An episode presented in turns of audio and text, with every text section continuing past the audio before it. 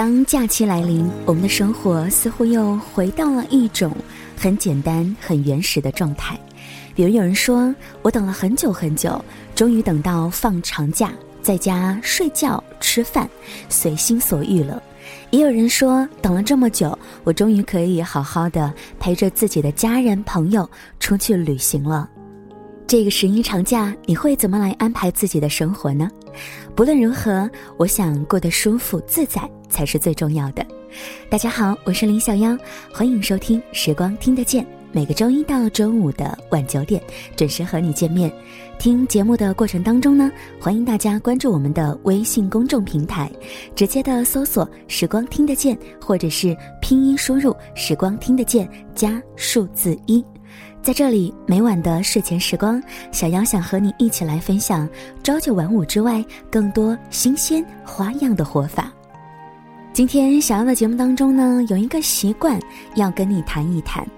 也许在生活当中，我们每个人都养成过不同的习惯，有些是好习惯，有些是坏习惯。怎样的习惯引领着你的人生？怎样的习惯改变着你的生活态度呢？留言区等你。今晚我们一起来分享的文章，愿人心温暖，万物复苏。给你分享，每天记录三件值得感谢的事，这样的一个小小习惯。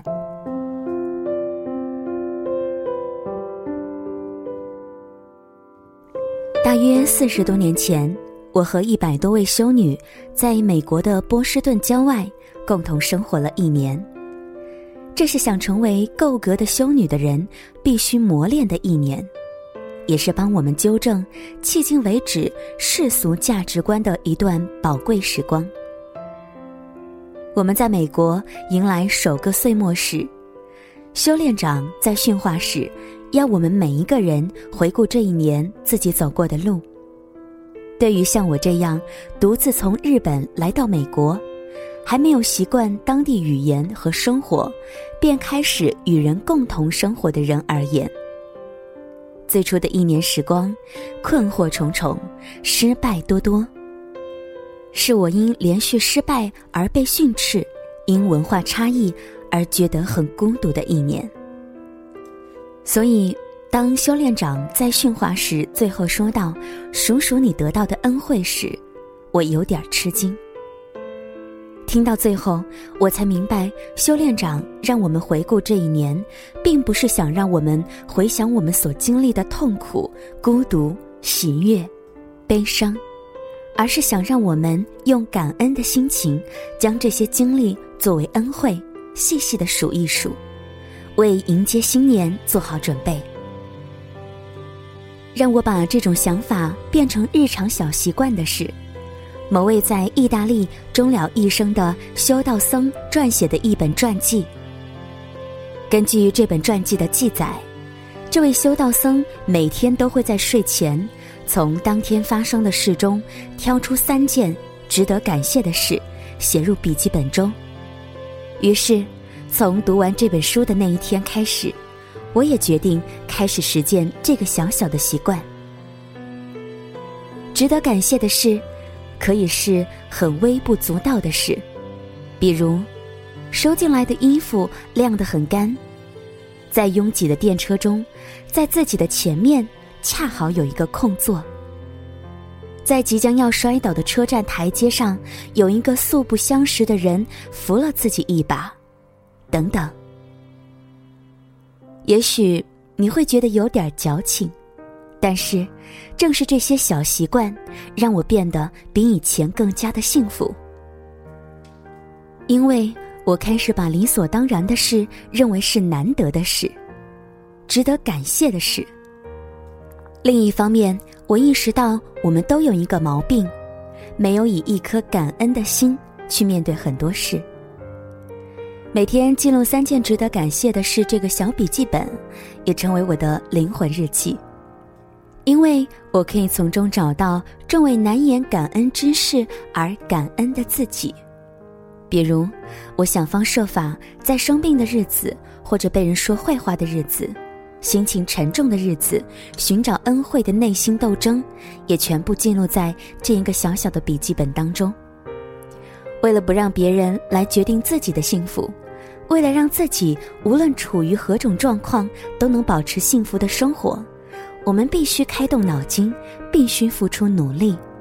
而数数恩惠这样的小习惯，便是能够助我们一臂之力的努力之一了。虽然说，在我们的生活中也有大幸福拜访着我们，但这种时候并不多。正因为如此。因在口渴时喝到一杯水而持有感恩之心，因在日本日元店找到了想买的东西而感到喜悦，对一开始微不足道的事情表现出感动或感谢，才是让自己比现在更加幸福的秘诀。曾有人告诉我说：“不要让生气过夜，因为谁也不知道明天和意外哪个先来。”所以，用感恩的心情来结束一天的生活，绝对不是一件坏事。或许有人会说，不是每天都有三件值得感谢的事，而正因为如此，我们才需要寻找恩惠，才必须重审迄今为止我们觉得理所当然的事情。为了发现和细数藏在每件事情背后的恩惠，我们必须用心去寻找那些值得感恩的事。今晚的分享来自于渡边和子的书《愿人心温暖，万物复苏》。学习每天列举三件值得感谢的事情。从今天开始，我们也把这样的一个小小的习惯落到实处吧。和想要一起在生活中用数恩惠这样的一个习惯，去抵挡那些孤独烦躁的时光。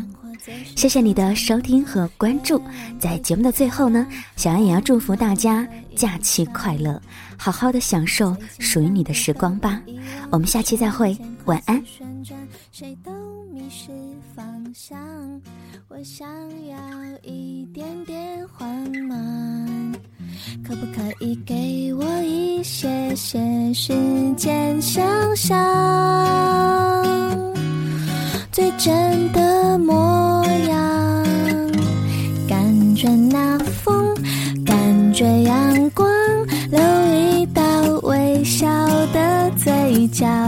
感觉鲜花，感觉海浪，留一道你和我一样，感觉自然，感觉平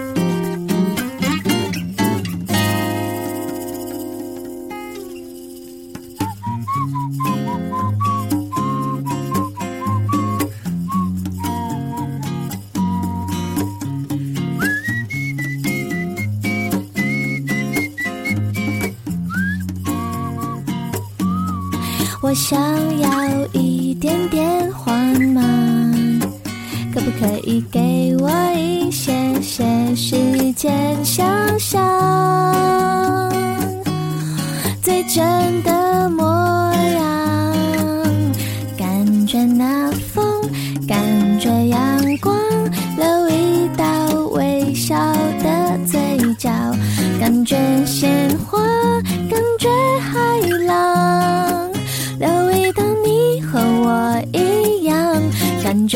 自然，感觉平凡。留一道星星的明亮，哒哒哒，哒哒哒哒哒。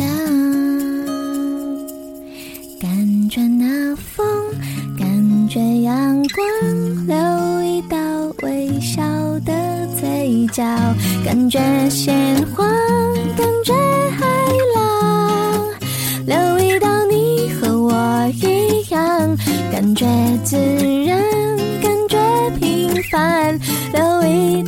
星星的